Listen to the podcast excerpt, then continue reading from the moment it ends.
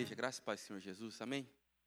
Eu queria que vocês abrissem a Bíblia comigo, em Mateus 5, versículo 21 a 26.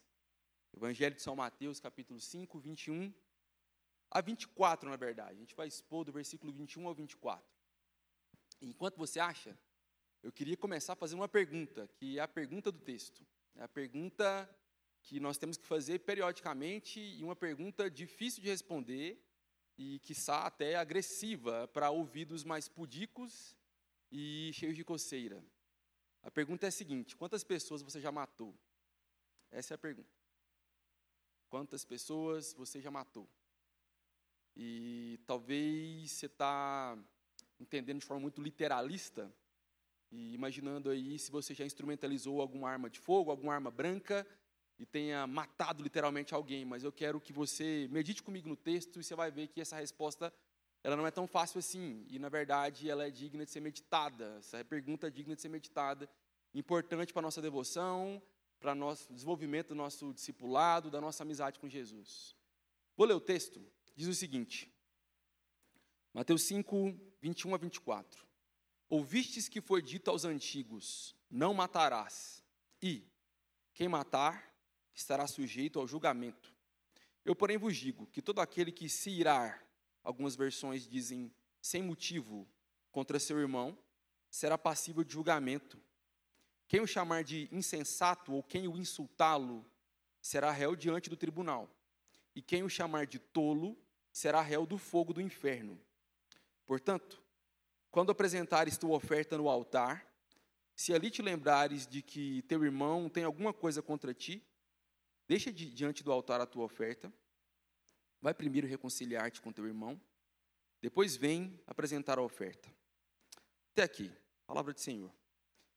Só para contextualizar, é, eu gosto muito de escutar, até pelo ofício, de escutar discursos. Eu gosto muito de escutar discursos, boas palestras, não necessariamente cristãs, e até para entender um pouco mais de como é que você desenvolve uma peça retórica para você ter alguma habilidade na hora de expor uma ideia. E ao longo da história, nós tivemos alguns discursos célebres, célebres, que mudaram o curso da história. Se gente puxar de memória aqui, você vai lembrar um pouco do Martin Luther King Jr., por exemplo, que fez uma espécie de pregação barra discurso político. Lembra do I Have a Dream? Eu tenho um sonho e tal, tal. Pode digitar no YouTube, você vai achar. Aquilo foi um discurso que mudou a história, que mudou a história dos Estados Unidos em relação aos direitos civis dos, dos negros, e foi de verdade talvez uma fagulha, e a gente subestima um bom discurso, e talvez aquele discurso tenha incendiado ou terminado de incendiar um movimento que estava acontecendo, que foi de verdade espetacular e mudou o curso da história do mundo, de alguma forma. Eu lembro também, em outro aspecto, é, na história também um pouco mais antiga, é, no meio da Segunda Guerra Mundial, a Inglaterra tinha um primeiro-ministro chamado Winston Churchill, famosíssimo, entrou para a história, que ele tinha também uma grande habilidade retórica, uma grande habilidade de expor uma ideia, de convencer as pessoas. Ele, na Câmara dos Comuns, no parlamento britânico, é, a Inglaterra toda com medo por causa da repercussão da Primeira Guerra Mundial, é, ele tem que proferir um discurso, dar um discurso convencendo os representantes ali do povo de que a Inglaterra deveria enfrentar a força personificada do mal, da maldade, do maligno que o Hitler estava fazendo na Europa, se espalhando com pretensões de se espalhar pelo mundo inteiro.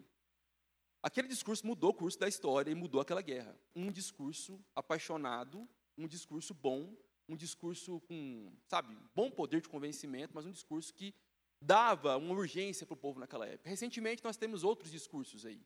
É, para além de você concordar ou discordar, a gente está falando do discurso, uma garota de 16 anos chamada Greta Thunberg tem discursado ao redor do mundo e chacoalhado algumas pessoas e tem feito um estrago com o discurso. Por que, que eu falei, eu dei, fiz essa digressão e quis falar da relação ao discurso aqui? Porque no contexto do texto que a gente está lendo, esse aqui é o Sermão do Monte e é o maior discurso que já existiu. Não existe nenhum discurso mais importante do que esse. Discurso é pequeno para chamar aquilo que Jesus falou foi um sermão, foi uma pregação, foi uma exposição da palavra de Deus, foi o próprio Jesus, o próprio Deus encarnado, Jesus da Trindade, enviado para se compadecer da gente, viver uma vida que nós não poderíamos viver, morrer uma morte que nós merecíamos, ensinando para a gente, em primeira mão, coisas pertinentes à ética do reino de Deus. E nós estamos numa parte desse Sermão do Monte que é muito importante, extremamente importante, que faz a gente meditar sobre a pergunta que eu disse no começo. Quantas pessoas você já matou? Quantas pessoas você já matou? Você já matou alguém hoje? Essas perguntas elas são honestas. Eu não estou querendo causar nenhum drama desnecessário ou não estou querendo forçar a barra no texto, não, porque você vai entender comigo, porque Jesus quer que a gente é, aprofunde a, a nossa relação com o texto ao ponto de a gente olhar para o nosso coração e meditar quantas pessoas nós já matamos. Você já matou alguém hoje? Essa pergunta honesta deriva de uma luz jogada por Jesus nesse ensino bíblico. Eu queria que você respondesse com honestidade para o seu coração. Hoje eu tenho uma missão aqui nesse sermão de afirmar com alguma certeza que você e eu, nós somos homicidas, contumazes. Nós somos. E eu tenho também a missão de expor o evangelho a você para que você não entre em desespero.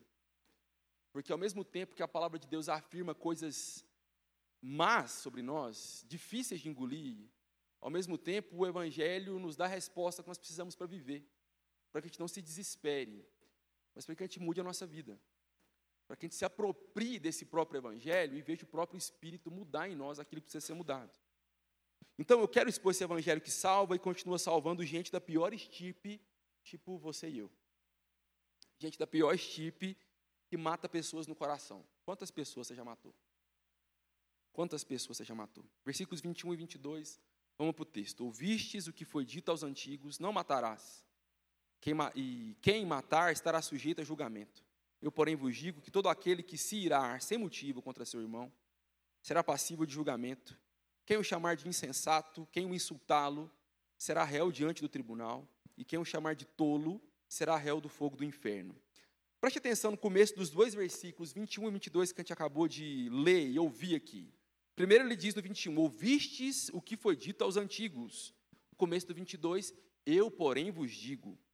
Uma leitura rápida e viciada, talvez por uma teologia ruim, pode nos levar a entender, de fato erroneamente, que Jesus está revogando, caducando e abolindo a lei de Deus. E esse é um discurso muito comum no meio evangélico.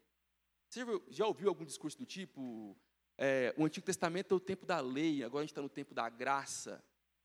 Isso é raso, isso é bobo, isso é antibíblico e pega versículos do tipo esse, e a gente imagina logo que Jesus está dando um chute na lei de Deus e agora está dando para a gente um novo jeito de viver, onde a graça dele não implica nada relacionado à nossa moralidade, é, não nos diz nada a respeito da nossa queda e não nos afirma coisas vergonhosas, embaraçosas sobre a nossa própria vida.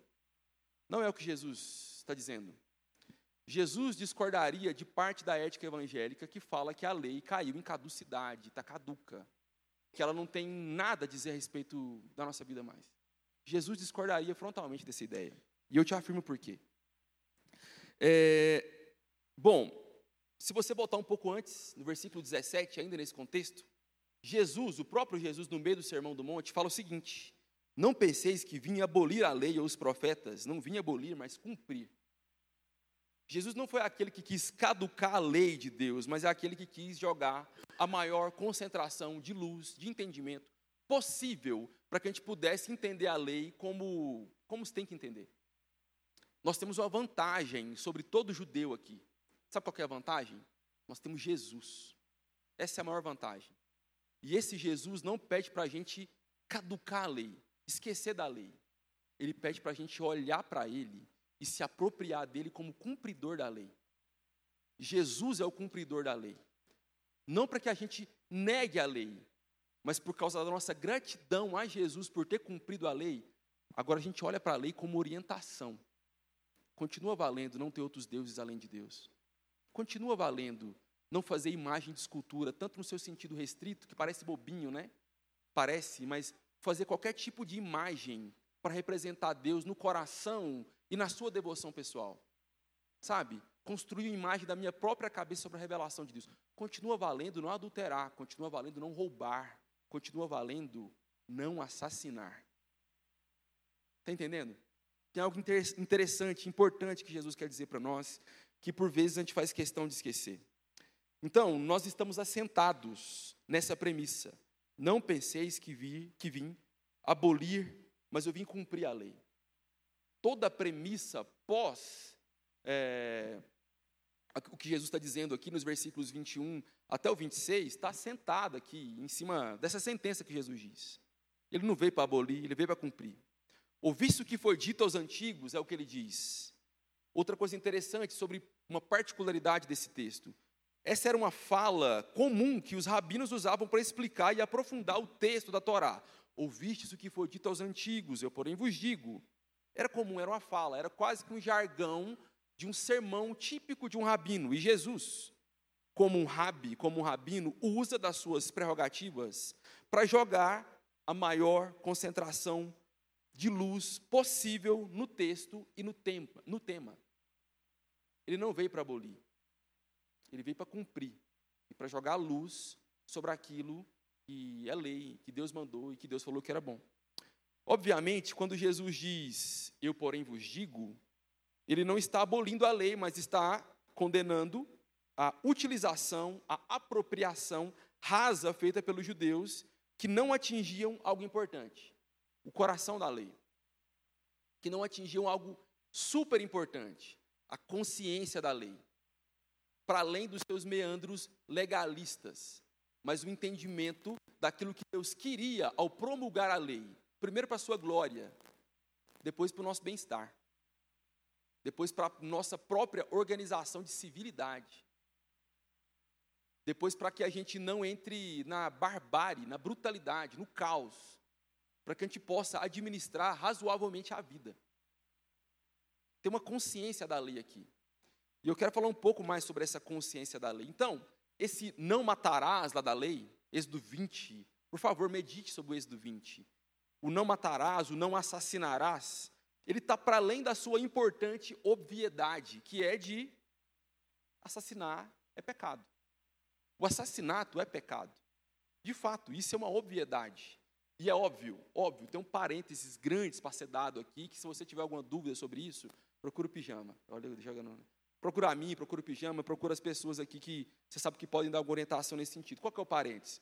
É, tem, evidentemente, é, motivos para a legítima defesa, tem princípios em Romanos 13, em outros textos da Bíblia, onde a guerra é justificável, tem profissionais de segurança pública que muitas vezes vão ter que tomar decisões difíceis na hora de administrar a vida e a morte.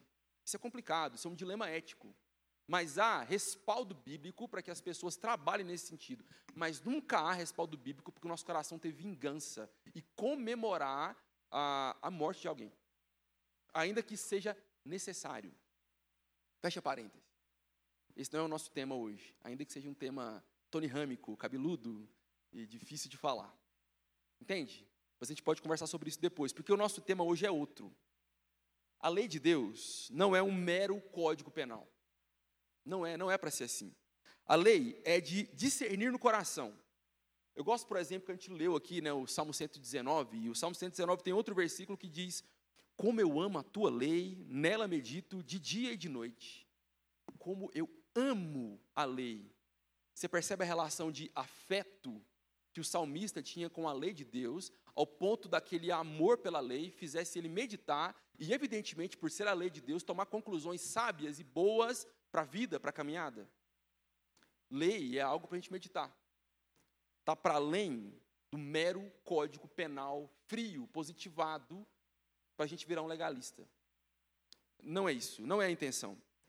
O salmo, de, o salmo do lecionário que a gente faz, é, usa na igreja, algumas igrejas ao redor do mundo também usam, no versículo 2 do 119 também diz: Bem-aventurado os que guardam seus testemunhos, seus testamentos, que buscam de todo o coração há um entendimento, há uma vontade de Deus revelada para que a lei ela seja apropriada não só de forma cognitiva, fria, de decorar para que gente saiba o que fazer e o que não fazer de forma fria e legalista.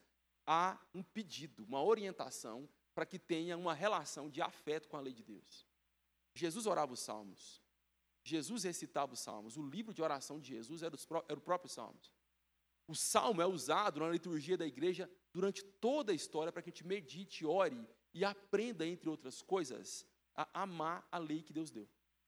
A lei que Deus deu para nós. Isto posto, você pode perceber, é, você começa a perceber aqui no versículo 22, é, tomar forma uma coisa diferente na sua mente, no seu coração. É, a ira pecaminosa, injusta contra o seu irmão, ela deve ser aplacada. Está na lei que assassinar é pecado. E a concentração de luz máxima que Jesus joga sobre essa lei amplia no sentido de, para além da obviedade do assassinato, o meu coração pode ser, pode cair, pode ser, estar em flagrante pecado sobre assassinar alguém no coração. E tem um negócio aqui muito relacionado a esse flagrante pecado do nosso coração, que é uma péssima administração da nossa ira, desse afeto tão importante e tão mal utilizado por nós. O único capaz de irar e não pecar é Deus. Tem um versículo que diz para a gente se irar, mas não pecar. Tem a hora da ira. Tem a hora da ira. A ira é, é um sentimento natural do cristão é, em muitas situações de injustiça. Mas a ira para o cristão, à medida que ela vem, ela, necessariamente o cristão tem que chamar o Espírito Santo para dentro, para a conversa. Porque nós não somos Deus e nós não somos capazes de administrar, bem a ira. Só Deus que se ira e não peca nunca. A ira, quando vem no nosso coração, a gente tem que orar a Deus imediatamente para que ou ele use em situações específicas essa ira para promover algum tipo de justiça, da maneira dele não da nossa, ou para que ele aplaque essa ira em nós, para que ele diminua essa ira em nós, para que ele jogue uma água nesse fogo da ira em nós, para que a gente oriente o nosso coração para outra coisa e use de outro sentimento para atuar em alguma dinâmica da vida. Ira é um negócio sério. Não se deve brincar com a ira. Você tem problema com ira, meu irmão e minha irmã? Esse é o seu calcanhar de Aquiles, esse é onde o seu calo aperta. Você precisa orar mais a respeito disso. Você precisa meditar mais no texto bíblico. Você precisa de ajuda de irmãos e irmãs mais experientes. Você precisa confessar seus pecados. Você precisa pedir ajuda para que isso não não faça brotar no seu coração depois dessa semente da ira. Sabe, coisas muito feias que você pode se arrepender muito no futuro. Ira é um negócio que vem no coração, imediatamente uma luz vermelha tem que acender e a nossa oração tem que ser imediata. Espírito Santo de Deus me ajuda. Espírito Santo de Deus me acompanha. Espírito Santo de Deus me ilumina. Me ajude a administrar esse negócio que está no meu coração, que é difícil, que só o Senhor pode administrar. Ira deve ser tratada a rédeas curtas. Está falando aqui um pecador, viu? Está falando aqui que tem problema com isso. Ninguém apanhou mais esse texto do que eu enquanto eu preparava. Fique sabendo disso. Irmãos e irmãs, então a ira contra o seu irmão ela deve ser aplacada, transformada em boas ações que visam a disciplina. Está irado contra o seu irmão? O motivo é justo? Pede para Deus mudar essa ira para outra coisa. Pede para Deus para que você seja usado para a disciplina dele. E disciplina é outra palavra muito mal compreendida na palavra de Deus, né? A raiz etimológica da palavra disciplina é a mesma da palavra discípulo discipulado. Então, você ser usado para a disciplina de um irmão ou de uma irmã é, você ser usado para chamar o seu irmão para colar mais perto no discipulado. Não é privar ele da ceia, dá mais ceia para ele. Não é privar ele do convívio, é estar tá mais perto. Está irado? Pede para Deus maneiras de amar melhor. Não é fácil, não, mas é o caminho correto. Está irado contra o seu irmão de motivo justo? Pede para Deus maneiras para que você o repreenda em amor e em graça. Não com altivez, com domínio próprio, com todos os sabores do fruto do Espírito envolvido nessa conversa. Está irado contra o seu irmão de forma justa? Chama para conversar, tenha coragem. Não fofoque. Não passe adiante. Tenha como uma grande responsabilidade sua, agora, já que você, você que está irado, chamar o Espírito para essa conversa, para que você haja de forma adequada. Ira é um negócio sério. A ira injusta é um negócio muito sério. Então, é, ou, ou você transforma em boas ações que visam a disciplina, o virar discípulo, ou vou, essa ira tem que virar um recolhimento em arrependimento quando a ira só tiver uma origem pecaminosa. Sua ira é por outro motivo, não é uma ira injusta? seu coração está com inveja, sentimento faccioso, seu coração é pecador e não está sabendo lidar com a alegria ou a tristeza, ou o jeitão diferente do seu irmão ou da sua irmã, peça ajuda para Deus, confesse seus pecados, peça ajuda para irmãos e irmãs mais experientes, mas não deixe essa ira tomar um lugar grande no seu coração, não deixe ela inchar. Isso pode ser muito problemático. Esse pecado pode chamar outros pecados e pode virar uma bola de neve enorme aí. Corte no coração isso, pela raiz. Chama o Espírito Santo para conversa. É, tem um paralelo aqui desse texto, logo em seguinte, é, Jesus vai falar sobre o adultério, né?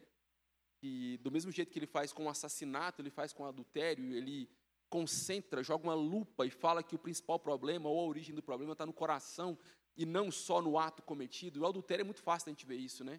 É, o adultério a gente vê isso assim muito de forma muito clara, né? Porque o adultério ele não começa com um espasmo do tipo nossa adulterei.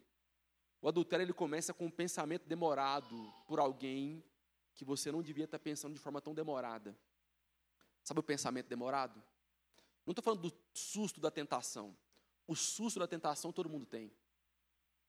O susto da tentação todo mundo tem com ira, com lascívia, com vários outros pecados do coração. O susto da tentação todo mundo é acometido. Eu estou falando do dar lugar a esse susto, acomodar num lugar quentinho do coração e fazer aquele pensamento ficar demorado, prolongado. Começa assim. Ir para a cama com alguém é só um desdobramento de uma vida entregue a pensamentos demorados. Uma vida entregue em não remir, é, não, sabe, não discipular, não disciplinar a nossa própria mente. É um campo de batalha, meu irmão e minha irmã. A gente não pode esquecer disso. Você percebe é, que a ira no versículo 22 não é tratada só como um sentimentinho, sabe? É, visto que foi dito, não matarás, aquele porém que se irá, não, não, é, não é um sentimentinho, não é uma raivinha, não é um biquinho, não é aquela coisinha quase fofa de uma raivinha contra alguém. Jesus leva a sério. No contexto do que ele diz, a gente começa a entender um pouco mais, porque Jesus usa algumas expressões bem interessantes para tratar essa ira e sobre os seus desdobramentos. É, quem chama seu irmão de insensato, quem o insulta, quem chama seu irmão de tolo, que é uma aliteração de uma palavra de uma linguagem original que, que, que falava raca, a palavra era raca. Quem chama seu irmão de tolo, de raca, não é chamar irmão de bobinho, não é chamar irmão de bobo. Essa palavra raca tinha uma, uma outra, um significado mais profundo. É chamar o seu irmão de vazio, é chamar o seu irmão de oco, é chamar o seu irmão de imprestável, é ter um olhar altivo sobre ele, achando que ele é algo inferior a você. E Jesus fala que quem faz isso com os irmãos será réu do fogo do inferno. Pesado, né? Por que será que ele fala isso? Porque quem não observa a lei, amando a Deus e ao próximo, não é nascido de novo. E quando a gente é capacitado a amar a lei por causa do Espírito, a gente aprende que a gente tem que amar Deus e amar o próximo. Quem olha o próximo com altivez, como alguém diminuto à sua própria pessoa, inferior, raca, vazio, tolo, imprestável, deve se questionar se essa pessoa nasceu de novo ou não. Eu não estou falando de cair uma vez ou outra, de esse pecado entrar no seu coração e você se arrepender. Eu estou falando de você ter uma vida assim, com predileções na comunidade. Você se relaciona só com um tipo de gente? Você tem muita dificuldade com um tipo de gente? Que tipo de gente você tem muita dificuldade? Isso é fruto do Espírito? Isso é resultado de quem nasceu de novo? Eu não quero eu não quero abrandar o que Jesus tratou como algo muito sério. Jesus falou que quem pensa assim, quem vive assim, sabe, é, é o inferno que espera. Sabe o que esse texto quer dizer também? Que todo mundo tem uma semente de eugenia no coração. Sabe eugenia? Um eugenista, que alguém que tem um projeto meio que político, científico, até mesmo genético, para selecionar um tipo de gente. A cultura pop explorou os eugenistas de alguma forma. Por exemplo, Vingadores, Guerra Infinita, Avengers, é, blockbuster aí do mundo, do universo Marvel, que tem um vilão lá que os Vingadores, Homem de Ferro, lembra do Homem de Ferro, né, gente? Homem de Ferro, Capitão América, quem mais? Thor, Viúva Negra. Eu tenho um filho de três anos, tá? Tá bem aqui. É, tem um vilão lá chamado Thanos. O Thanos é um viajante intergaláctico, um vilão daqueles mesmo. E o Thanos ele tem uma, uma única orientação no seu coração, de selecionar aqueles artefatos militares cósmicos por toda a galáxia e fazer uma luva. Essa luva tem o poder de, no estalar de dedo, ele dizimar metade do universo. Dizimar. Ele fala, I am inevitable, eu sou inevitável. Ele faz isso, sem dar spoiler no, no primeiro. Mata metade do universo. A gente olha e fala, nossa, que absurdo. Nossa, que Hitler, que Mussolini, que Gengis Khan, que Pol Pot, que Stalin. E não lembra que isso está no nosso coração. Essas pessoas tiveram poder, sabe? E não deixaram espaço para que a graça de Deus agisse no seu coração. Essa mesma semente está no nosso coração. Não é a sua bondade que faz você não ter levar essas últimas consequências. É a graça de Deus que te redime e santifica, apesar da gente mesmo. Entende? Todo mundo tem uma raiz meio eugenista dentro de si, que a gente só pode matar isso dentro de nós com a presença redentora de Jesus em nós. Então, irmãos e irmãs, essa pessoa que não ama a lei, não ama o próximo, que não é nascido de novo, essa pessoa tem como hábito no coração diminuir, desumanizar, chamar de raca, de tolo, de vazio, de formas bem sofisticadas às vezes, dizendo no coração por vezes e não proferindo nenhuma palavra. Mas no coração, será que a gente não precisa se arrepender disso? Será que a gente não precisa pensar, considerar mais seriamente o que Jesus disse? Quantas pessoas você já matou? Quantas pessoas você já matou? Olhando com desprezo e altivez alguém? Será que você não mata pessoas todos os domingos quando você chega na igreja? Quantas pessoas você já matou?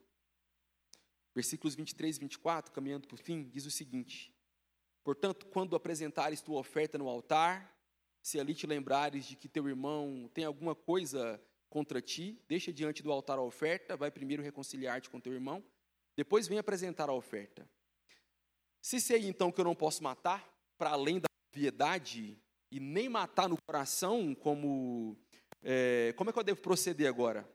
A gente aprende algo importante aqui na nossa relação enquanto lei. A teologia reformada, os protestantes, historicamente, deram a melhor resposta para a lei. Eles dividem a lei, a lei de Deus, em três categorias: leis civis, leis cerimoniais e leis morais. As leis civis do Israel, o Antigo Testamento, são aquelas leis que estão lá.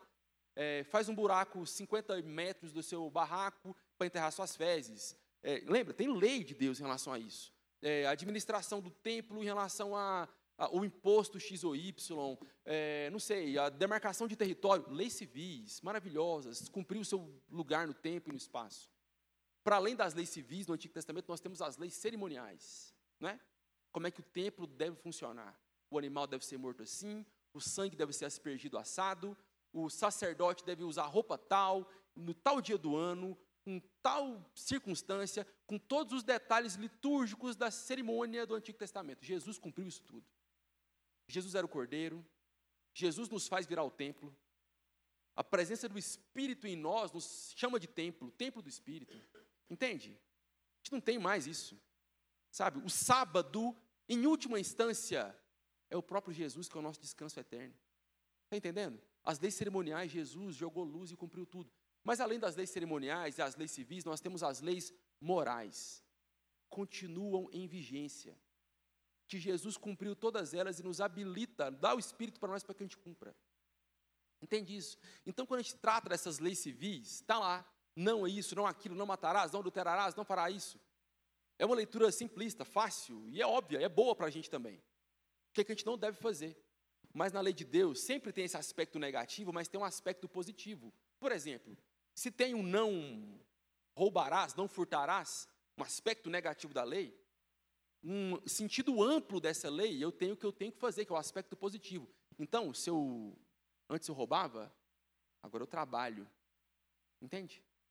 Se antes eu adulterava, agora eu sou fiel a uma só esposa. Entende? Se antes eu idolatrava, agora eu só tenho um Deus. Se antes eu fazia tal coisa, agora eu faço tal coisa por causa de Jesus e porque Jesus tem orientado isso no meu coração. Então, se eu sei que eu não posso matar, matar no, nem matar no coração, como eu devo proceder agora? O que fazer então, além de evitar a má ação? O exemplo de Jesus mostra alguém que está a caminho do altar como oferta e se lembra de que um irmão tem algo contra ele. O que, é que Jesus pede para ele fazer aqui, né? Interessante, né? O exemplo que Jesus quis dar é esse. Esse texto nos dá um desafio exegético e hermenêutico aqui. Por quê? Porque, primeiro, nós é, estamos vivendo um momento aqui quando Jesus está em cena, sabe, João Batista, Jesus, está aqui, a nossa leitura na Bíblia está Novo Testamento, não é mesmo? Só que essas cenas que a gente está lendo, essa narrativa, sabe corridas, é, revezamento 4 por 100, nas Olimpíadas? Todo mundo está correndo lá e de repente alguém passa o bastão para o outro e pega o bastão e o outro, sabe? E começa a correr, pega o bastão e corre. Essa cena de Jesus é o intervalo onde Antigo Testamento e Novo Testamento estão com a mão no bastão, um período de transição. Por isso que Jesus fala tanto aqui nesses exemplos a respeito de altar, de templo. Jesus foi circuncidado, está entendendo? Jesus cumpriu um monte de atribuição, pré-requisito é, da lei é, é, cerimonial que a gente não precisa cumprir mais. Por isso que a gente tem que ler aqui com algum tipo de perspicácia e entendimento. Primeiro, nós não temos altar esse exemplo que Jesus dá aqui encontra essa dificuldade na gente. Nós não temos, ainda que a gente chame culturalmente isso aqui de altar, mas isso aqui não é um altar. Não é um altar. Nós não temos altar nessa dinâmica neotestamentária. É, Jesus cumpriu todas as dinâmicas cerimoniais do Antigo Testamento.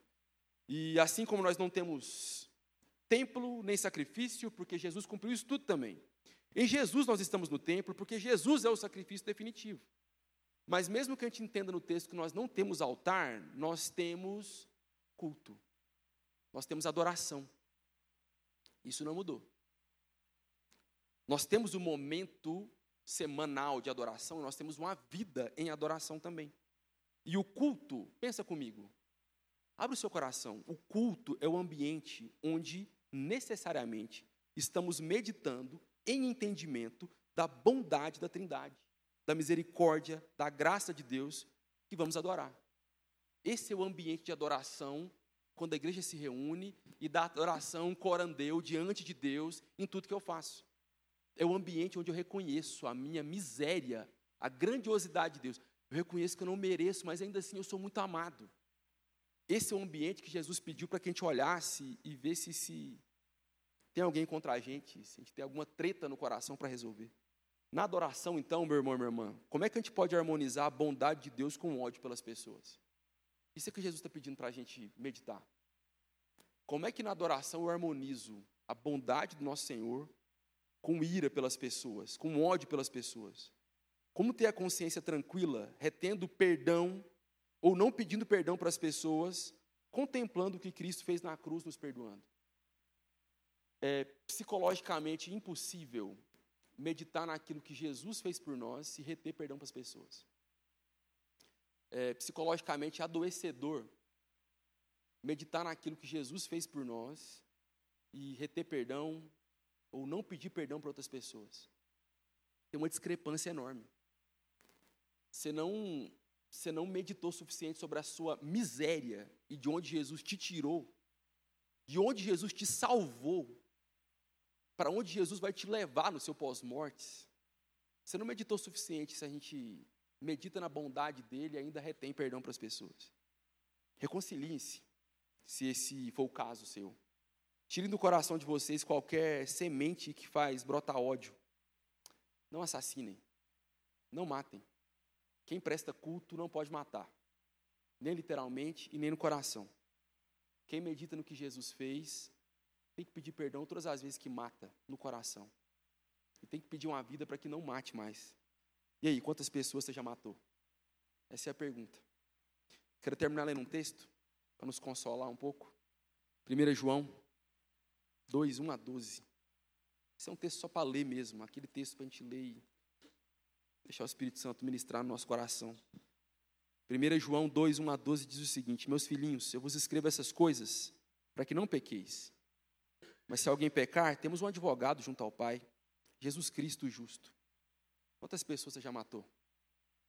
Nós temos um bom advogado. Ele é a propiciação pelos nossos pecados, é aquele sacrifício que afasta a ira divina de todos os pecados. Pelos nossos pecados, não somente pelos nossos, mas também pelos pecados de todo mundo. E sabemos que conhecemos se guardamos os seus mandamentos. Aquele que diz eu o conheço e não guarda seus mandamentos é mentiroso. E a verdade não está nele. Mas todo que guarda a sua palavra, neste o amor de Deus tem de fato se aperfeiçoado. E assim sabemos que estamos nele. Quem afirma estar nele também deve andar como ele andou. Amados, não vos escrevo um mandamento novo, mas antigo, que tendes desde o princípio. Esse mandamento antigo é a palavra que ouvistes. Contudo, o mandamento que vos escrevo é novo, verdadeiro em Cristo e em vós, pois as trevas vão passando e já brilha a verdadeira luz. Aquele que diz estar na luz mas odeia seu irmão, até agora está nas trevas. Aquele que ama seu irmão permanece na luz e nele não há tropeço. Mas aquele que odeia seu irmão está nas trevas e por elas anda, sem saber para onde vai, pois as trevas lhe cegam os olhos. Filhinhos, eu vos escrevo porque os vossos pecados são perdoados por amor do seu nome. Reoriente seu coração em Cristo. Nós temos um advogado Quantas pessoas você já matou? Você tem um bom advogado. Esse advogado ensina você a não matar mais, inclusive. Porque ele é mais do que um advogado. Ele é o nosso Senhor. Ele é o nosso amigo. É tempo de recomeçar. Peça perdão a Deus. Peça perdão a quem você tem que pedir perdão. Peça perdão ao próximo por causa do perdão de Deus. Perdoe quem te ofendeu por causa do perdão de Deus. Essa é a ética do reino de Deus que nos dá vida e que nos ensina a viver até que Ele venha nos buscar. Amém? Vamos orar? Senhor Jesus Cristo de Nazaré, muito obrigado pela Sua palavra, que divide em nós juntas e medulas, que vai no nosso profundo abismo do coração, descortina coisas que nós tentamos esconder. Jesus, obrigado por essa palavra. O primeiro a apanhar dela fui eu, o primeiro a ser consolado por ela fui eu. Obrigado, Jesus. Nos ajuda, Jesus, a amar como o Senhor amou. Nos ajuda a ter o coração transformado. Senhor, se porventura na nossa comunidade, nas nossas comunidades, estejam pessoas que não são salvas, mas sabem de cor a Bíblia, e a evidência de que essas pessoas não são salvas é porque elas retêm perdão. Salva essas pessoas, faça com que elas meditem, entendam, sejam inundadas com a convicção do seu perdão, porque a convicção do seu perdão fala para a gente perdoar todo mundo, fala para a gente não reter perdão para ninguém. Fala para a gente pedir perdão para as pessoas que nós ofendemos. Ensina a gente, Jesus. Perdoa as nossas dívidas assim como nós temos perdoado os nossos ofensores. Não nos deixes cair em tentação. Livra-nos do mal. Pois teu é o reino, o poder e a glória para sempre. Amém. Amém. Deus abençoe, irmãos.